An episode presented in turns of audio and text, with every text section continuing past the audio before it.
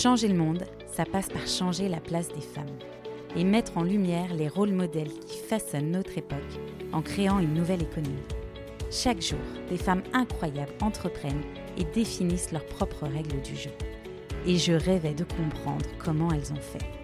Hello, je suis Delphine, bienvenue sur Powerful, le podcast qui décrypte les meilleures stratégies business de celles qui ont monté leur boîte. Si toi aussi, tu as une idée folle à laquelle personne ne croit à part toi, alors abonne-toi, parce que tu n'es qu'à un pas de changer le monde et qu'on compte bien te filer nos meilleurs conseils pour que tu réussisses.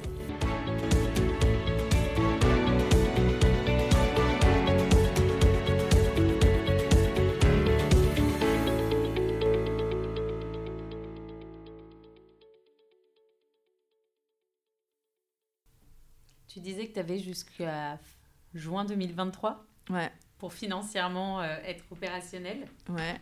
Tu comptes lever des fonds? Oui. Ok. Bah, j'ai déjà commencé, j'ai fait une petite levée en BSR cet été. euh, euh, BSR, ça veut dire quoi? BSR, c'est euh, des bons de, souscrip- de souscription rapide, euh, où ça vient des États-Unis. euh, ça commence à être de plus en plus courant en France. euh, c'est arrivé en France il y a trois ans. En fait, on va estimer euh, notre entreprise à une certaine valeur et on va proposer à des gens d'acheter, enfin de, souscrire en avance de la vraie levée de fonds, des bons d'actions avec une décote. Donc euh, la moyenne de la décote en France, c'est moins de 30%. Donc on va dire, euh, ma boîte, elle vaut tant. Moi, je vous propose euh, d'intégrer le capital avec des actions en temps à, qui valent tant avec une décote de temps. Et euh, si jamais j'arrive à lever, alors on donne euh, des caps, euh, le plus haut, le plus bas, dans une période donnée, donc on va dire par exemple dans un an, dans, dans 18 mois, généralement c'est pas plus de deux ans, c'est, ce bon se transformera en vraie action et là les gens ils auront payé leur action avec euh, 20, 30 euh, ou 40% de décote. Super intéressant, j'avais jamais entendu parler de ça. Et, euh, et euh, donc, c'est de plus en plus euh, utilisé euh, en France. Il y a deux acteurs majeurs qui, qui gèrent ça. Alors, il y a beaucoup de BA qui n'aiment pas ça, qui n'aiment pas trop ça. J'ai eu pas mal de discussions parce que moi, je l'ai utilisé en tant que business angel et je l'ai utilisé pour SoftKids parce que je trouve ça hyper bah, rapide. ça permet d'avoir bah, du cash extrêmement rapidement. Et où est-ce que tu trouves les personnes qui achètent euh, Bah, ces c'est des business angels. En fait, c'est la même procédure qu'une levée de fonds normale auprès de early stage, auprès de, de BA. Euh, et, euh, et donc voilà, donc j'ai fait une première levée cet été et après bah, je me suis concentrée sur des recrutements parce que comme on avait euh, le contrat avec l'éducation nationale là, qui commençait en janvier, il fallait que j'étoffe un peu l'équipe et puis il fallait que je termine Soft Kids for School pour qu'il soit prêt pour janvier. Euh, mais là, je repars euh, avec mon bâton de pèlerin. Donc, s'il y a euh, des gens qui écoutent ce podcast et qui veulent investir dans une start-up de l'EdTech avec de l'impact, eh ben, je suis disponible. Mais donc, ouais, je vais relever, relever des fonds. C'est obligatoire pour pouvoir bah, se développer. Et bah, pour, pouvoir répondre aussi aux besoins qu'on commence à avoir de la part des clients. T'as une idée du montant? Là, je voudrais euh, euh, lever euh, entre 200 et 300 000. Donc, c'est petite levée. hein. ça, ça dépend par rapport à qui on se compare, oui, c'est sûr. Ouais. On parlait justement il y a deux minutes euh, de ta posture de business angel. Enfin, tu l'as mentionné rapidement, l'air de rien. Mhm. Est-ce que tu peux nous en dire un peu plus? C'est quoi un business angel? Alors, un business angel, c'est quelqu'un qui va décider euh, d'investir son propre argent dans des entreprises, euh, souvent des entreprises euh, innovantes, en vue bah, d'avoir des, des bénéfices quelques années après l'investissement. Donc souvent, les business angels, ils sortent quand les VC arrivent, enfin quand la startup a fait une deuxième ou une troisième levée. Les VC, c'est quoi? Les ventures capitales, euh, qui sont en fait euh, des fonds d'investissement. Donc euh, la différence entre un business angel et un VC, c'est que le business angel, il a investi en propre. Un VC a lui-même souvent des investisseurs. Et, donc va lever des, des fonds pour pouvoir bah, investir dans des entreprises. Oui, il investit l'argent d'autres personnes. Voilà. Alors que toi, tu investis ton propre argent. C'est ça. Ok, très clair. Euh, tu as investi dans combien d'entreprises aujourd'hui? 8. En fait, je m'étais donné un objectif de 10 boîtes à 2025. Mais, mais en clair, on est vite pris au jeu de l'investissement. Euh, je reçois entre 3 et 5 pitch decks par, euh, par semaine. Ah quand même. Euh, alors c'est pareil, c'est parce qu'aussi j'en parle beaucoup, je pense. Euh, parce que pour moi, il y a un vrai sujet. Alors déjà, juste pour euh, rembobiner, quand je suis partie de chez Shell, j'ai dit il y a un tiers de mon chèque qui va dans ma boîte, un tiers qui va pour vivre jusqu'à juin 2023 et un tiers qui va dans des investissements dans des boîtes. Parce que je voyais déjà plein de boîtes et j'avais envie d'investir, de les aider. voilà.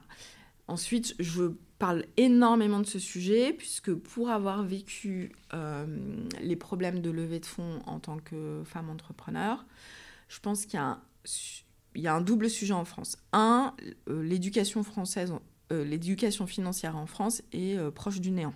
On dit aux gens, épargnez. Enfin, voilà. Et quand on a fait des études d'économie comme moi, on sait que c'est pas suffisant. Quoi. Ah non, épargner, c'est pas la solution. Non. Donc, c'est pas la solution. et donc, du coup, il y a un déficit de business angel en France. Il faut savoir qu'en France, il y a 5500 business angels. Au UK, il y en a proche de 40 000. Aux US, c'est 400 000. Bon, ok, le pays est beaucoup plus gros que nous, mais quand même, en termes de proportion, on est à la ramasse.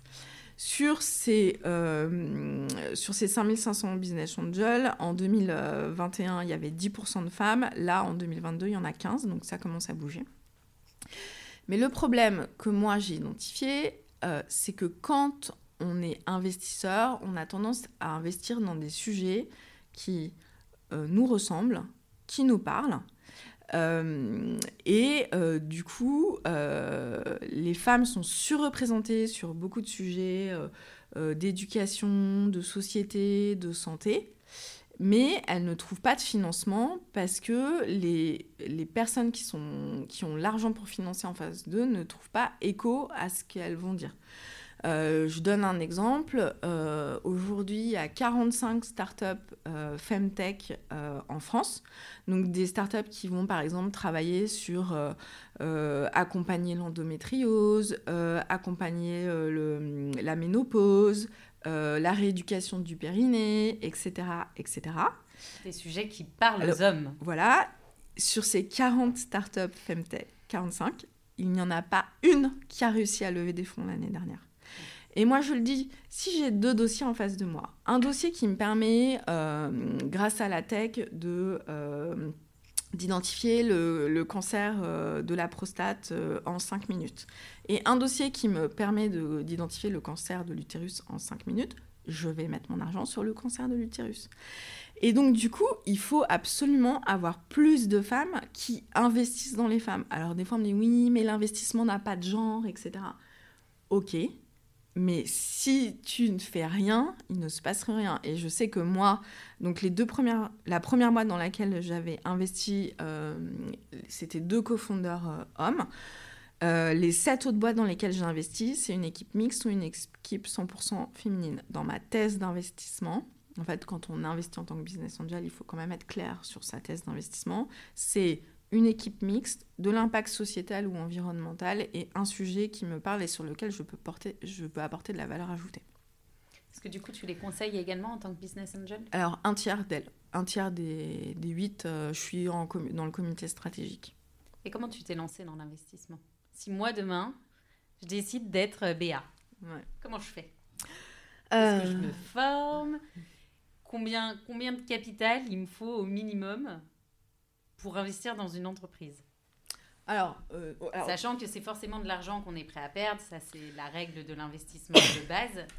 Alors moi ce que je dis c'est que mes premiers investissements en tant que BA, mais c'était euh, de l'investissement sans retour sur investissement. c'est que j'ai commencé moi à faire des Kickstarter. Donc moi je suis un peu la tarée qui teste tous les trucs. Là, comme je disais tech, moi j'ai acheté sur Kickstarter la fourchette connectée, euh, le, le, réveil qui, euh, qui, vous, qui vous réveille, je sais même plus comment. Enfin voilà. Donc, et, et donc du coup je faisais beaucoup de euh, Kickstarter, Ulule, et j'essayais souvent de le faire avec des femmes entrepreneurs. Je me disais, bah voilà, j'achète un produit en plus, j'aide euh, les femmes entrepreneurs. Donc euh, je pense que j'ai commencé un peu comme ça. Après, bon, le fait que je sois certifiée administratrice de société, je me dis, parce qu'en fait, c'est un diplôme où on fait quand même pas mal de choses en, en, termes de finances, compta, etc. Ça m'a peut-être aidé à me sentir un peu plus légitime. Mais de toute façon, il y a toujours une courbe d'apprentissage euh, pour tout. Et après, en termes de, financement, ce qu'on dit, c'est que euh, moi, je m'étais mis un objectif de 10, c'est parce qu'en fait, pour pouvoir avoir un portefeuille rentable, il faut investir dans plusieurs choses. Le, je cite souvent euh, Jason Calanis, qui est la star des BA américains. Il fait des formations dans des grands hôtels où tu as 3000 personnes qui viennent se former pour être business angel. Euh, et ben, euh, Jason, il dit que il, pour commencer à être business angel, il faut 1000 dollars et il faut mettre 100 dollars dans 10 boîtes. moi, mon premier invest, c'était 5000 euros. Et, après, aujourd'hui, il y a quand même beaucoup de plateformes. Alors, ça sera moins mais ça peut être une première étape avant de, passer sur le BA. Mais il y a plein de plateformes du type euh, Lita qui vont vous permettre, à partir de 50 ou de 100 euros, d'investir dans des startups. Euh, c'est juste que Lita, euh, en fait, aura fait tout le travail euh, d'analyse du dossier pour vous. Et en fait, ils vont vous présenter quand même un dossier, parce qu'ils n'ont pas envie que les gens perdent leur argent, qui tient un minimum la route. Même si vous pouvez effectivement tout perdre. Mais donc voilà, donc il faut euh, avoir quand même un petit, euh, un petit euh, matelas. moi, je pense que avec 50 000 euros, on peut se dire qu'on investit 5 000 euros dans 10 startups, ça peut commencer à le faire. Et il faut pas avoir besoin de l'argent. Oui, ah bah ça de toute façon c'est la, c'est la règle, c'est la règle de base. Il faut être prêt à, le perdre demain parce que ça s'évapore avant d'investir. Euh, donc, ouais, ton premier conseil, ce serait de passer par l'ITA. Et du coup, quand tu es une entreprise et que tu cherches des fonds, comment ça se passe avec l'ITA, tu sais? Parce que du coup, c'est une sorte de... Ah bah, en fait, euh, tu as un rendez-vous avec l'ITA, ils prennent tous tes dossiers, ils font ce qu'on appelle euh, une data room, toutes tes data, ils vont regarder tous tes bilans financiers et ils vont voir si ça passe au niveau de leurs critères pour pouvoir avoir euh, ton, ton, ta boîte qui est présentée aux investisseurs de l'ITA. Ok. Qu'est-ce que tu regardes toi, dans un business plan pour investir? Alors, euh, où va l'argent? À quoi il va servir? Et euh, ce que je dis, c'est arrêter de me dire que, que vous levez pour payer des salaires. On ne lève pas pour payer des salaires, on lève pour développer un produit dont des clients veulent. Et pour pouvoir développer ce produit, dans un second temps, on a besoin d'embaucher des gens.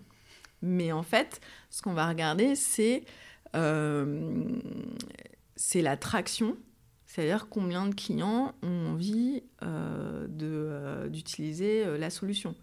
moi, par exemple, en, en, termes de chiffre de traction que j'ai là, bah, j'ai 500 000 étudiants en décrochage scolaire, enfin élèves du CM1 à, la troisième, euh, qui vont utiliser SoftKids pendant 5 ans. Ça, c'est de l'attraction qui me permet de dire, bah, pour pouvoir avoir ces 500 000 élèves qui vont utiliser SoftKids pendant 5 ans, il faut que je recrute des gens. Mais c'est parce que j'ai ces 500 000 élèves que j'ai besoin de recruter. C'est pas j'ai besoin de recruter pour, euh, pour faire... Développer une entreprise. Voilà, c'est ça. Ouais, donc d'être plus précis. Euh, Sur euh, à quoi, à quoi va servir l'argent. Euh, je regarde évidemment l'attraction. alors l'attraction, ça peut être aussi bien... je donne souvent cette, cet exemple, mais par exemple, alors eux, ils n'ont pas levé. donc c'est peut-être un contre-exemple, mais Petit Bambou, quand ils ont lancé l'appli, ils avaient déjà 10 000 personnes sur un groupe Facebook. Ça, c'est de l'attraction. Euh, donc 10 000 personnes qui étaient prêtes à méditer et qui méditaient sur un groupe Facebook. Donc voilà. donc ça peut être voilà, les, les datas en termes d'utilisation, ça peut être le nombre de clients. Enfin, voilà, donc on va regarder l'attraction, à quoi sert l'argent? Et moi, j'essaye de regarder si le business plan est un peu euh, réaliste, quoi. Parce que, bon, là, ça va mieux depuis septembre. Mais euh, le début de l'année dernière, enfin, il y en avait plein. Enfin, les business plans, euh, enfin, on se dit, mais ils ont fumé, enfin, c'est pas possible, quoi. Dans le sens où, les estimations qu'ils faisaient de CA n'étaient pas réalisables ouais. ouais. Mais après, en fait, alors, on, on nous dit, oui, les femmes, elles sont trop réalistes j'en reviens encore euh, à la discussion d'authenticité. Enfin, moi, j'ai déjà eu des discussions avec euh, des BA ou des clubs de BA qui me disaient Ah là là, euh, moi, ouais, votre BP, là, c'est pas, ça s'envoie pas du rêve, quoi. Mais je. Et moi, à quoi je leur répondais Mais en fait, vous préférez avoir un BP réaliste et réalisable ou un BP qui envoie du rêve et qui n'est pas réalisable?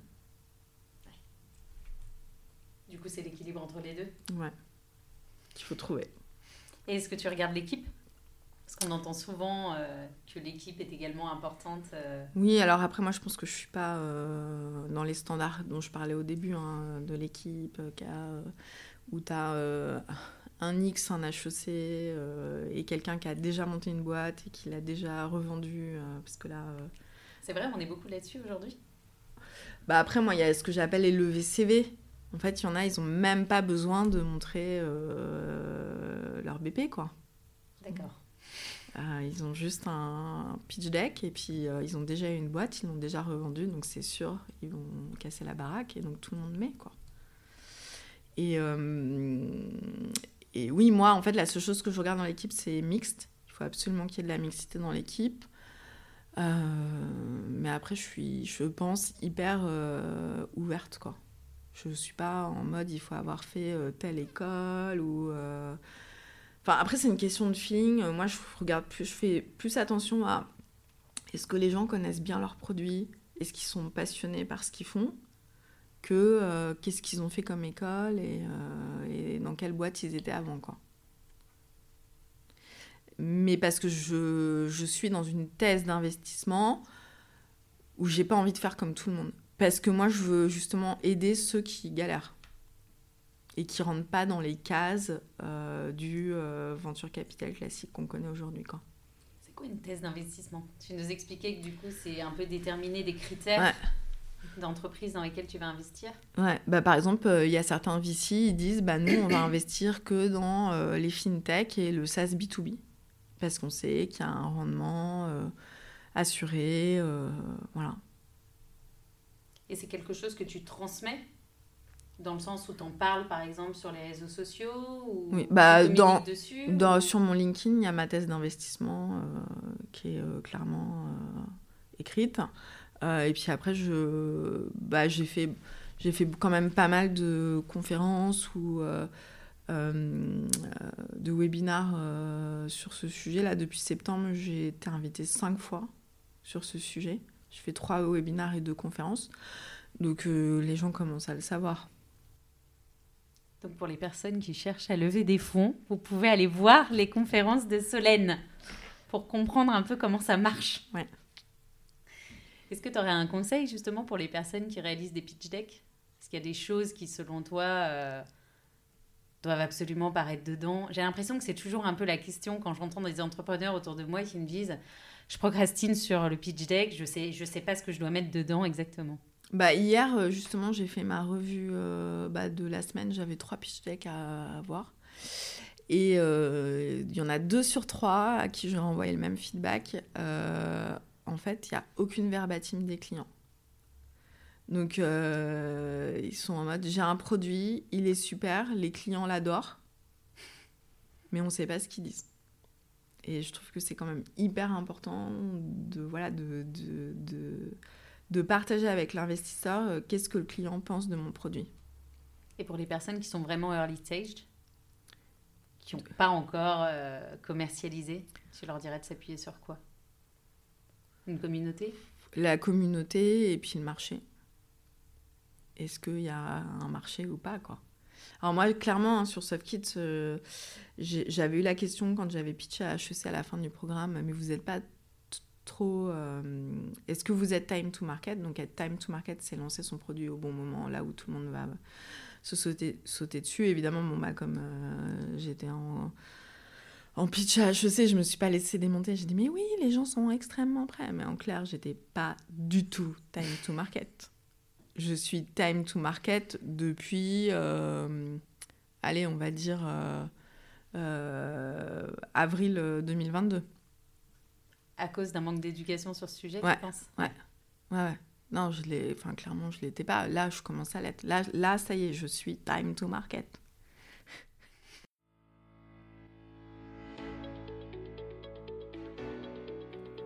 Merci à toutes et tous d'avoir écouté cet épisode.